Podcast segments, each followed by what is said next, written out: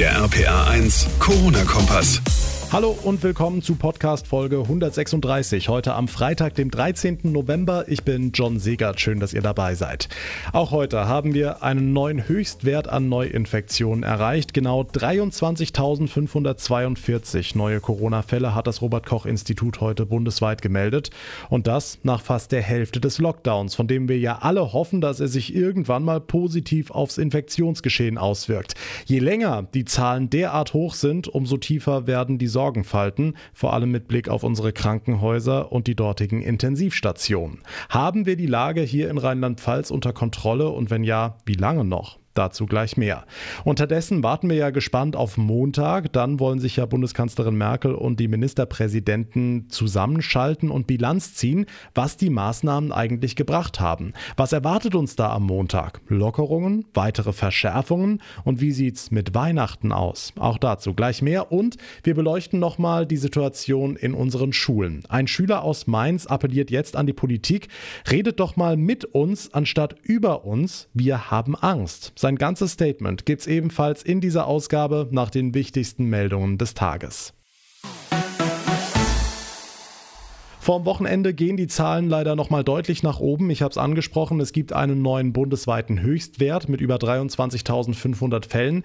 RPA1 Infochef Jens Baumgart, das müssen wir ein bisschen einordnen. Ist das ein Rückschlag oder gilt weiterhin, dass die Welle flacher wird? Ja, beides stimmt, sage ich mal. Es geht tatsächlich äh, erstmal weiter nach oben, ja. Und dennoch sieht man eine Trendwende. Das hat auch RKI-Chef Wieler gestern Mittag betont. Was mich vorsichtig optimistisch stimmt, ist die Tatsache, dass die Fallzahlen seit einigen Tagen etwas weniger stark zunehmen. Die Frage ist, reicht das oder reicht es eben nicht, was wir da an Lockdown Light im Moment alle durchmachen? Ich sag mal so, nächste Woche Dienstag oder Mittwoch, da müssten wir dann wirklich mal einen deutlichen Wendepunkt sehen. Da müssten die Zahlen dann auch mal sinken. Sonst fürchte ich, werden Bund und Länder weitere Maßnahmen beschließen. Ja, die treffen sich am Montag zur Lockdown-Zwischenbilanz. Äh, weitere Maßnahmen heißt was? Doch die Geschäfte schließen? Nein, das glaube ich eigentlich eher nicht. Also wenn wir mal beim Beispiel Rheinland-Pfalz bleiben, dann sehen wir, es gibt zwei große Problemfelder im Moment. Das eine sind die Alten- und Pflegeheime, äh, ganz viele Ausbrüche in den vergangenen Tagen, Ortendung, Birkenfeld, Ida Oberstein, nur mal so als Beispiele. Äh, da ist die Lage wirklich sehr angespannt. Auf der anderen Seite sind es eben doch die Schulen. Da wird der Druck jetzt auf die Politik auch immer größer. Schüler und Lehrer fordern kleinere Klassen, fordern teilweise Homeschooling, bessere Lüftungsanlagen und so weiter. Also da könnte dann möglicherweise doch noch was passieren. Hm, Jennifer aus Mainz hat uns dazu was Spannendes geschrieben. Nur mal theoretisch, wenn wir alle ganz streng zwei Wochen zu Hause bleiben würden, also wirklich alle, ohne jeden Kontakt, jeder ganz alleine, dann wäre das Virus doch verschwunden, oder? Dann könnten wir in zwei Wochen wieder ganz normal leben mit Weihnachtsmarkt und Restaurantbesuch, oder? Jens, das wäre doch was, oder? Ja, in der Theorie stimmt das tatsächlich. Also nach zwei oder vielleicht drei Wochen wäre das Virus komplett verschwunden. Das stimmt. Aber das stimmt halt auch nur, wenn wirklich jeder in Quarantäne wäre. Und das funktioniert in der Praxis einfach nicht. Also man kann ja nicht Familien auseinanderreißen. Äh, dann hat es erst der eine Bruder, dann der andere Bruder, dann die Mama. Dann sind schon wieder vier, fünf Wochen rum. Also das funktioniert so nicht. Äh, dann gibt es die alten Leute, die Kranken, die gepflegt werden müssen. Äh, auch das klappt nicht. Und dann gibt es systemrelevante relevante Berufsgruppen, die können nicht einfach zu Hause bleiben und, und, und. Also leider nur eine Theorie, aber wir können vielleicht alle mithelfen, dass wir möglichst nah dran sind an dieser Idee, indem wir zu Hause bleiben und indem wir unsere Kontakte möglichst reduzieren. Dankeschön, Jens Baumgart. Auch heute meldet das Mainzer Gesundheitsministerium über 1100 Neuinfektionen für Rheinland-Pfalz. Und mit diesen steigenden Corona-Zahlen geht ja auch immer der bange Blick auf unsere Krankenhäuser und dort vor allem auf die Intensivstationen. Denn die werden die volle Wucht der zweiten Welle zu spüren bekommen, wenn die Schwerkranken bei ihnen landen und beatmet werden müssen. Aber wir haben ja aus der ersten Welle gelernt, mittlerweile gibt es in Ludwigshafen ein Register, das jede Menge Daten von Covid-Patienten erfasst und auswertet und damit einen Blick in die Zukunft erlaubt. RPA1-Reporter Olaf Holzbach, was sagen die Zahlen? Also wie schlimm wird's in den Kliniken?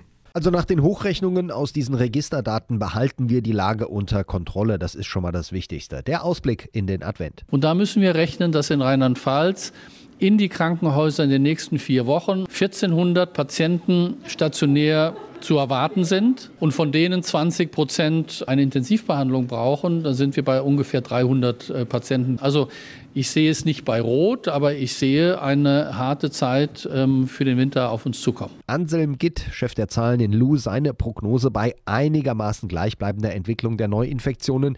Dann werden wir es schaffen. Okay, wie bereiten sich die Krankenhäuser vor? Operationen aufschieben und sowas? Ganz genau, also was aufgeschoben werden kann, wird aufgeschoben, damit die Betten frei bleiben. Der Bund zahlt dafür einen Ausgleich, heißt es. Das Land setzt außerdem auf Verstärkung der Intensivstationen durch 2000 Weiterbildungen. Die rheinland-pfälzische Gesundheitsministerin Sabine Betzing-Lichtentäler. Es wird zusätzliches geschultes Personal dann zur Verfügung stehen und wir rechnen natürlich auch damit, dass die Zahl der Neuinfektionen durch den Lockdown sinkt. Da kann jeder dran mitwirken, indem er sich an die einschränkenden Maßnahmen hält, damit sich die Kurve abflacht nicht nur bei den Neuinfektionen, sondern auch im Krankenhaus. Tja, und damit wissen auch alle wieder, warum wir den Lockdown durchziehen. Die rheinland-pfälzischen Krankenhäuser erwarten deutlich mehr Covid-Patienten in den nächsten Wochen. Stand jetzt haben sie die Sache aber im Griff. Dankeschön, Olaf Holzbach. Wir haben Angst. Mit dieser Botschaft haben Schüler aus dem Raum Kaiserslautern in dieser Woche auf sich aufmerksam gemacht. Sie sagen, normaler Unterricht in den Schulen bei immer weiter steigenden Corona-Zahlen, das passt nicht zusammen. Und die Lauterer stehen mit ihrer Meinung nicht alleine da. Finn Hess geht in die neunte Klasse des Mainzer Otto-Schott-Gymnasiums und ist in der Schülervertretung der Stadt Mainz. Finn, du sagst, der Brief hätte auch von euch kommen können. Ähm, viele Schüler haben Angst, was ist, wenn ich Corona kriege, keine Symptome habe und meine Eltern infiziere? Was ist, wenn ich vielleicht sogar meine Großeltern infiziere? Und wie soll man sich dann als Schüler sicher fühlen, wenn man Schulter an Schulter im Raum sitzt mit 25, wenn man Pech hat, 30 Leuten, da, da fühlt man sich einfach nicht mehr sicher. Und es ist genau diese omnipräsente Angst, die auch die Schüler empfinden. Hm, es heißt ja aber doch immer wieder von offiziellen Stellen, fast mantraartig, dass Schulen keine Infektionstreiber sind und ja Masken getragen werden und auch regelmäßig gelüftet wird. Da hat man schon das Gefühl, dass die Politik irgendwie sagt, die Schulen müssen offen gehalten werden, um die Wirtschaft zu retten. Und da fühlt man sich als, als Schüler in gewisser Weise als Mittel benutzt. Und das, das ist was, was man nicht erleben will. Okay, du bist dafür, dass man jetzt über Alternativen nachdenkt, zum Beispiel ein Wechsel aus Präsenzunterricht und Homeschooling oder zeitlich versetzter Unterrichtsbeginn, damit sich die Situation in Bussen und Bahnen entspannt, ne? Diese eine Stunde, die das jetzt kostet, müssen ja nicht mal ganze Schulstunden sein. 20 Minuten würden ja reichen, dass die Leute, die weiter wegkommen, den Zug später nehmen können und dann, und dann sich in Bahnen mehr verteilen. Finn Hess, Mitglied der Schülervertretung der Stadt Mainz, er sagt, redet endlich mit uns Schülern statt immer nur über uns. Vielen Dank fürs Gespräch. Und damit komme ich zum Abschluss dieser heutigen Ausgabe und da ihr jetzt am Ende dieser Folge seid, möchte ich euch gerne noch ein paar der vergangenen Ausgaben ans Herz legen, die sehr interessant sind. Zum einen wäre da das Interview mit der Deutschen Stiftung Patientenschutz. Die sagt, statt die Bundeswehrkräfte in Gesundheitsämtern den Infektionen hinterherrennen zu lassen, sollten sie die Infektionen lieber verhindern verhindern. Wie? Indem sie vor Alten- und Pflegeheimen postiert werden und Angehörige von Bewohnern testen. Sehr interessante Idee. Das komplette Gespräch hört ihr in Folge 135. Außerdem eine Frage, die man sich wohl nur stellt, wenn man irgendwie betroffen ist. Wie ist das eigentlich mit der Geburt in Zeiten von Corona? Da hat uns der Hebammen-Landesverband berichtet, dass Männer oftmals nur bei der eigentlichen Entbindung im Krankenhaus dabei sein dürfen. Die werdende Mama muss aber die zum Teil stundenlangen Wehen vorher häufig häufig allein durchstehen. Also zwar mit Hebammen, Schwestern und Ärzten, aber eben nicht mit dem Partner. Wie viele Frauen deshalb zu einer ambulanten Geburt switchen und was der Verband werdenden Eltern vor der Geburt rät und ob der Papa überhaupt wichtig bei der Geburt ist, das alles gibt's in Folge 134. Und weil viele Menschen nicht nur finanziell, sondern auch emotional massiv unter dem Lockdown und den Kontaktbeschränkungen leiden, habe ich mich mit einer Psychotherapeutin aus Bad Dürkheim unterhalten. Ist die Zahl der psychischen Erkrankungen, der psychischen psychischen Leiden in den vergangenen Wochen und Monaten wirklich gestiegen? Was macht dieser andauernde Alarmismus aus der Politik mit uns und wie gehe ich mit der Situation jetzt am besten um in den nächsten Wochen? Das erläutert sie ausführlich in Folge 131.